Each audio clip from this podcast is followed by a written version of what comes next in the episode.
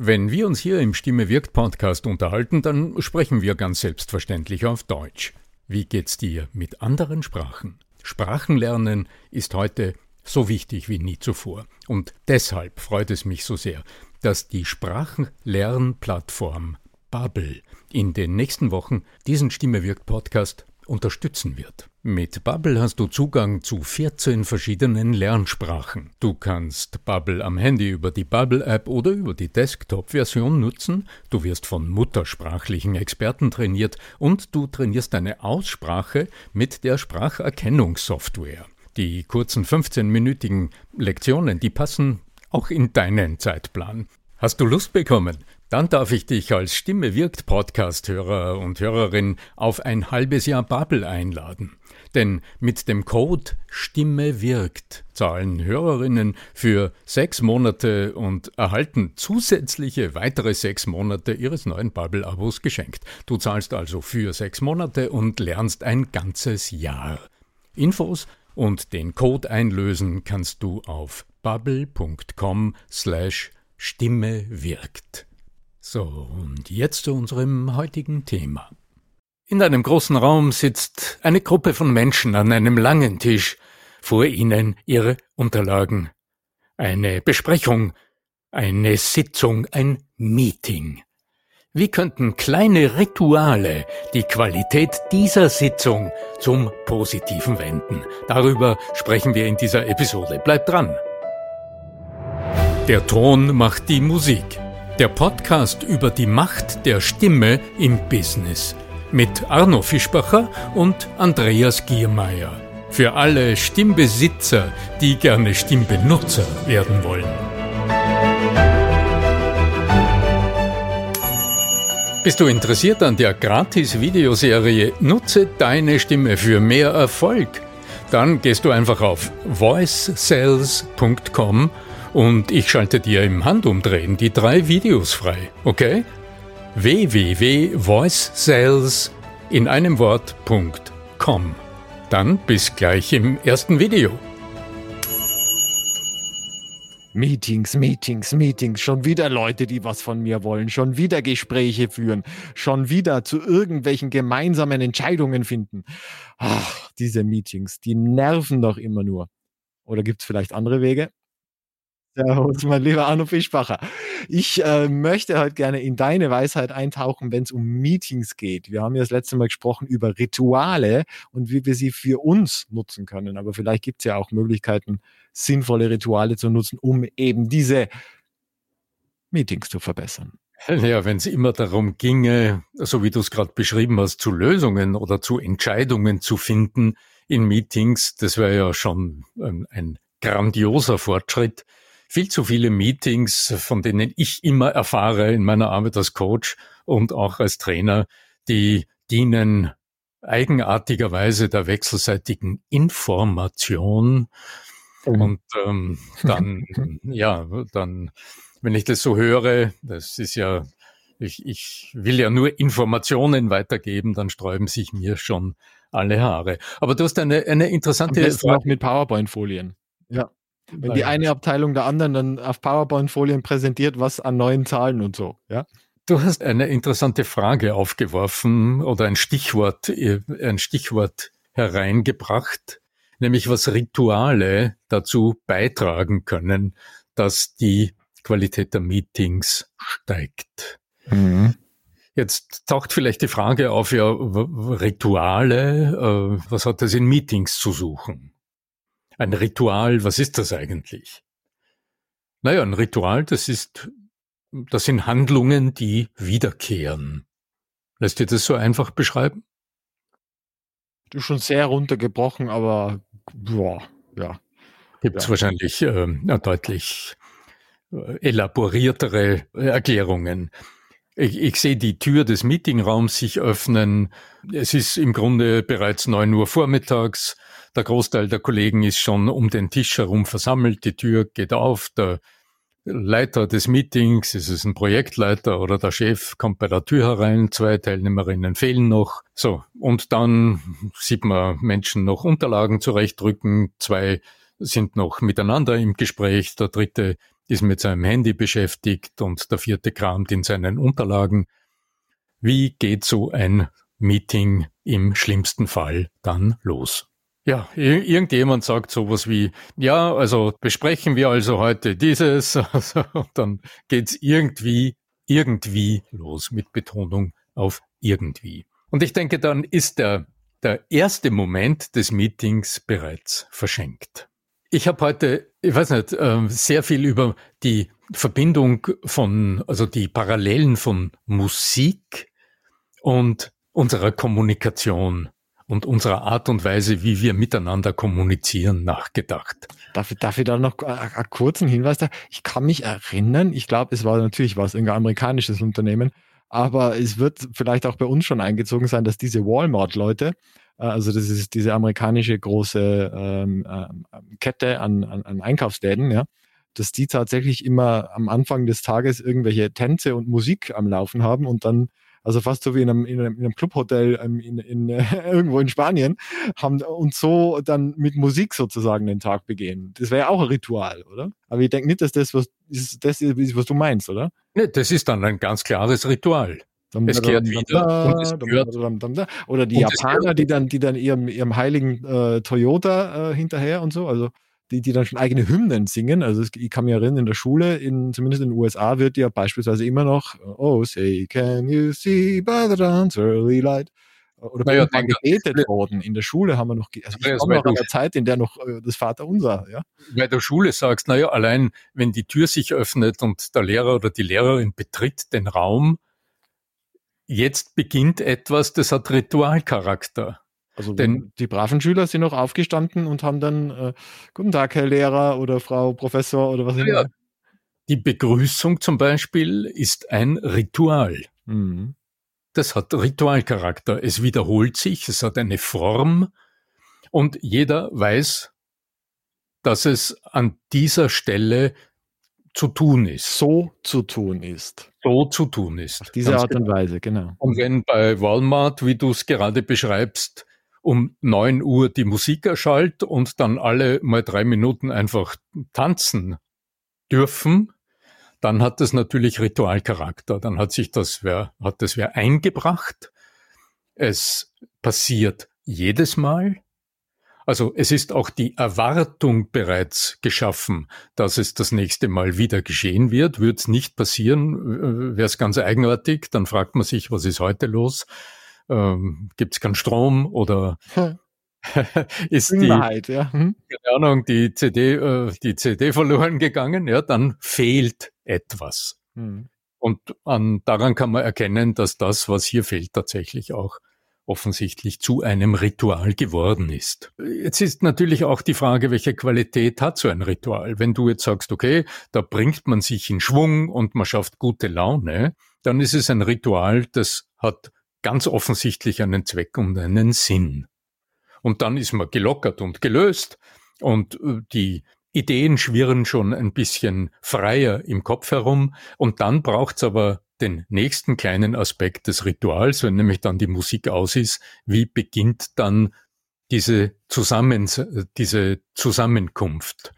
Also wie geht die dann weiter? Begonnen hat sie ja schon genau genommen, ja, sogar mit einem ganz starken Aspekt, aber wie geht's dann weiter?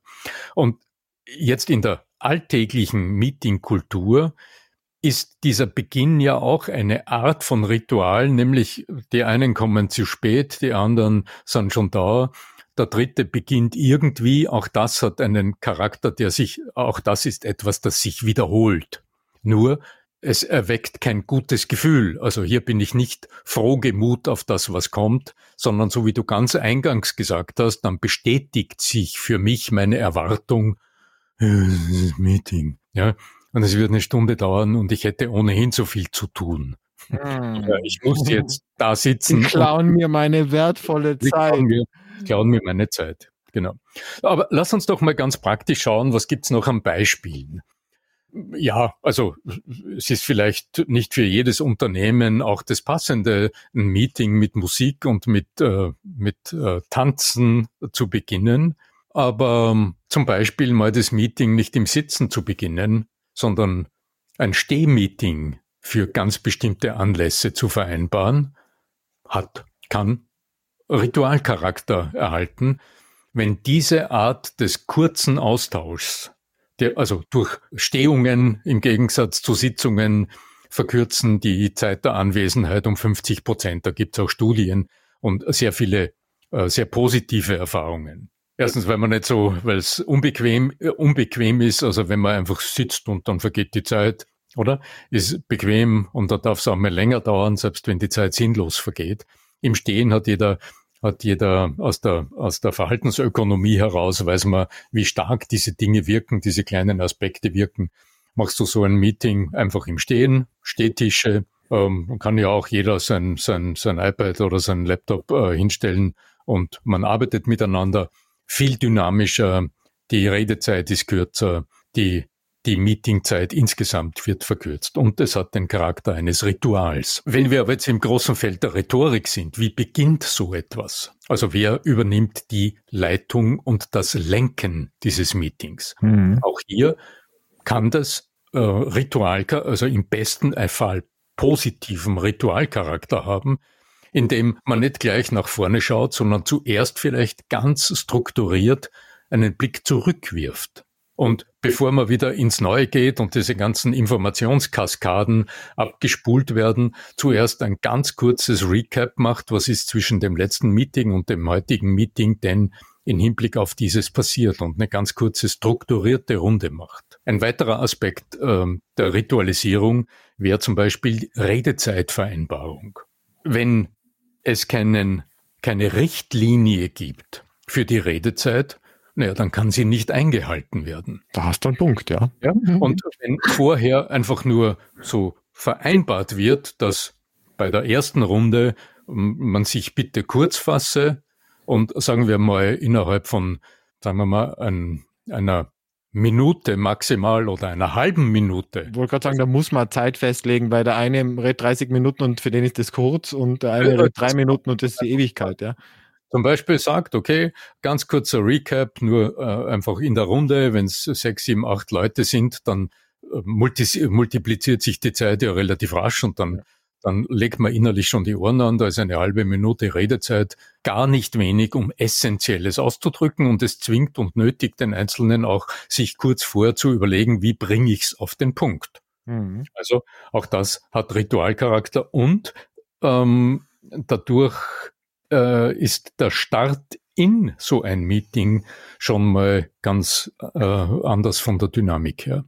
Viel dynamischer. Und das Erleben aller Beteiligten ist, mh, hier hat jemand legt auch Richtlinien fest, also es gibt eine Vereinbarung. Und ähm, oft muss man dann gar nicht äh, darauf hinweisen, du sprichst schon zu lange, sondern dann wird es genügen, dass die Kollegen einfach schauen. Und da merkt man schon, aha, okay, ja.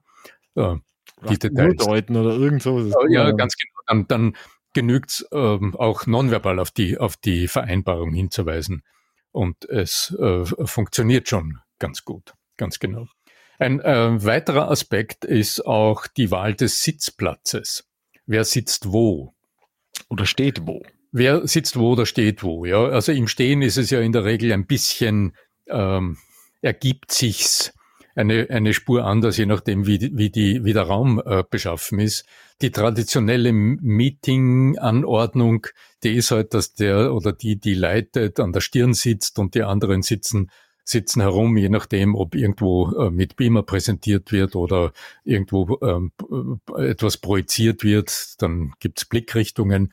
Aber auch hier mag es ab und zu eine gute Idee sein, die Sitzplätze zu verändern. Also absichtsvoll mal als kleine Regel einführen, dass man mal woanders sitzt als letztes Mal. Der Mensch ist ein Gewohnheitstier. Allein schon der subtile Perspektivenwechsel, indem ich meinen angestammten Platz verlasse, das ist auch etwas, was in Seminaren höchst wirksam ist. Mhm. Wenn du so einen Halbkreis hast im Seminar ähm, und als, als Coach, als Trainer nimmst du keinen Einfluss darauf, dann sitzen von der ersten Seminarminute bis zum Ende des Seminars sitzt jeder Mensch auf seinem Stuhl. Das ist das ganz normale Territor Territorialverhalten des Menschen und den Platz hat man mental schon mal aufgewärmt und es ist eine Gewohnheit entstanden, selbst nach einer Minute sitzen ist es mein Stuhl. Ja, äh, und ähm, hier einfach spielerisch anzuregen, dass man einfach ab der Pause mal den Sitzplatz wechselt und die Perspektive wechselt. Das kann sehr viel und mag auch in Meetings ab und zu ein interessanter, ein interessanter Punkt sein. Naja, Stichwort Raumpsychologie und Proxemik auch, ja. Mhm. Ja, einfach weil die, der Blickwinkel, der Blickwinkel, aus dem ich auf etwas, auf eine Sache, auf ein Thema oder auf ein Problem schaue, ähm, der Blickwinkel ist oft sehr entscheidend, wie wir wissen, aber nehmen wir das doch ab und zu auch mal wörtlich. Das kann, das kann ganz viel. Ja, also das sind auch meine Erfahrungen. Ich habe schon mehrere Seminare mitgemacht, wo das die Regel war und ähm, habe da auch die Erfahrung gemacht, dass dann tatsächlich die Wahrnehmung eine leicht andere ist. Ja? Hast du Interesse an der kostenlosen Videoserie Nutze deine Stimme für mehr Erfolg? Dann geh einfach auf voicesales.com und ich schalte dir drei Videos frei, die dir zeigen, wie es geht. Warum nicht gleich ausprobieren? www.voicesales.com Mir ist noch durch den Kopf gegangen eine also etwas, was in vielen Meetings immer wieder aufflammt, wenn nicht die, wenn nicht klare Vereinbarungen anderes äh, festlegen. Mhm. Es ist, dass zu bestimmten Punkten Diskussionen entstehen. Und jetzt ist die Frage, wie ist das Meeting geleitet ähm, und gesteuert oder geführt? Äh, viele der Diskussionen in Meetings haben eigentlich im Meeting selbst keinen, können dort eigentlich nicht hin ähm, weil äh, das Meeting nimmt sehr viel Zeit von sehr vielen Menschen in Anspruch und die Diskussion im Meeting, die betrifft meist nur zwei, drei oder vier Teilnehmerinnen des Meetings und die anderen sitzen und legen die Ohren an. Also ist es eine kluge Entscheidung, ähm, wann immer du so ein Meeting entweder längst und leitest, also verantwortlich für den Ablauf bist, im entscheidenden Moment äh, diese Diskussionen nochmal zurückzuführen auf die auslösende Frage und dann die, die Lösung dieser aufgetauchten Fragen dorthin zu delegieren, wo sie hingehören. Also entweder in die Fachabteilung oder entweder in das Team, das dafür zuständig ist, oder einen Zeitpunkt zu setzen bis zum nächsten Mal, wo Dinge erarbeitet werden, so dass das nächste Meeting das wieder aufgreifen kann. Also das ist im Grunde ein alter Hut. Äh, die Frage ist nur, wie geht das? Und aus der aus der Coaching-Praxis heraus sehe ich, dass auch in vielen Gesprächen es an dem Punkt hapert. Es taucht irgendein ein strittiger Punkt auf und ja, und schon verliert man sich in eine Diskussion. Das heißt, es werden Standpunkte ausgetauscht, Meinungen ausgetauscht. Und das ist in dem Moment bereits nicht mehr produktiv, weil es nicht lösungsorientiert ist. Was aber Hilfe, also was wäre was wäre aber hilfreich? Ja, wenn irgendjemand aus dem Kreis in der Lage wäre, lenkend einzugreifen. Aus meiner Beobachtung ist, ist das Heikle daran, dass die Verantwortlichen für das Meeting selbst oft nicht in der Lage sind, diese Diskussionen zu lenken und dorthin zu delegieren, wo sie hingehören. Und dazu gibt's intelligente rhetorische Tools wie etwa äh, die Aufmerksamkeit auf die, also einen Überblick sich wieder zu schaffen, auf die Metaebene zu gehen, zu hinterfragen, was der Sinn dieses kleinen Exkurses ist, um wieder in eine Zielrichtung des Gesprächs zu lenken. Und da, auch hier könnte ein kleines Ritual helfen. Oft sind es nicht verbale Hilfen, äh, ganz nützlich sind. Also ich kenne es aus, aus Unternehmen, die hier zum Beispiel irgendein Symbol, ein, äh, irgendeinen, einen, irgendeine Figur oder einen roten Ball oder irgendetwas am Meetingtisch haben, das dann den Besitzer wechselt und dann einfach auf den Tisch gestellt wird als vereinbartes Signal, äh, schaut auf die Zeit, die Diskussion gehört nicht hier und dann muss es nicht ausgesprochen werden. Und dann hat diese kleine Figur, das kann ein Maskottchen sein des Unternehmens oder keine Ahnung, eine Wimpel, wo das Firmenlogo drauf ist oder was immer es ist. Irgendetwas, was immer wieder verwendet wird in dieser einen Situation und dann braucht's oft die Worte nicht, weil die Vereinbarung ist, aha, wenn ich das sehe, dann habe ich verstanden, die Uhr tickt. Ja. Mhm. Und, und dann besteht auch nicht die Gefahr, dass ein kleiner Konflikt draus wird, weil einer nicht mehr zu Wort kommt oder einer nicht recht hat oder der andere hat recht äh, keine Animositäten entstehen. Weil wir zuerst über den Beginn gesprochen haben. Besonders wichtig scheint mir auch das Ende des Meetings. Und auch hier gilt es wieder zu schauen, was sind mögliche sinnvolle Rituale. Ich erlebe viele Meetings, die mir äh, meine Coaches berichten, die dann halt einfach irgendwie aufhören. Der letzte Punkt ist besprochen und die Uhr drängt ohnehin schon, das nächste Meeting steht an oder der nächste Zoom-Call wartet schon am Rechner und dann springt man auf und verlässt den Raum und ähm, es hat nicht geendet. Da ist die Frage, was, was wären, was wären Möglichkeiten, wieder das Ende zu ritualisieren? Also ich denke, ein Ende ohne nochmal rundum in einem Satz das, das, das wichtigste Learning aus dem Meeting äh, mitzunehmen oder mein wichtigstes To-Do aus diesem kurzen Meeting nochmal in einem Satz zu formulieren, dann hat das Ganze wieder Ritualcharakter und somit endet das Meeting in einer ähnlich angenehmen und klaren Art und Weise, als es begonnen hat. Mir ist die Idee der Musik aber immer noch im Hinterkopf. Also ich würde immer noch am Anfang des Meetings mit einer angenehmen, vielleicht äh, Musik starten, ja, und dann wirklich, wenn es so in die letzte Minute geht, kann man die vielleicht wieder ganz leise einspielen und dann zum Verabschieden. Also wirklich sowas nutzen irgendwo, ja. Ich meine, es hängt natürlich davon ab, wie streng das jetzt ist, ob das die Bank ist oder ob das jetzt das Team ist, das kleine.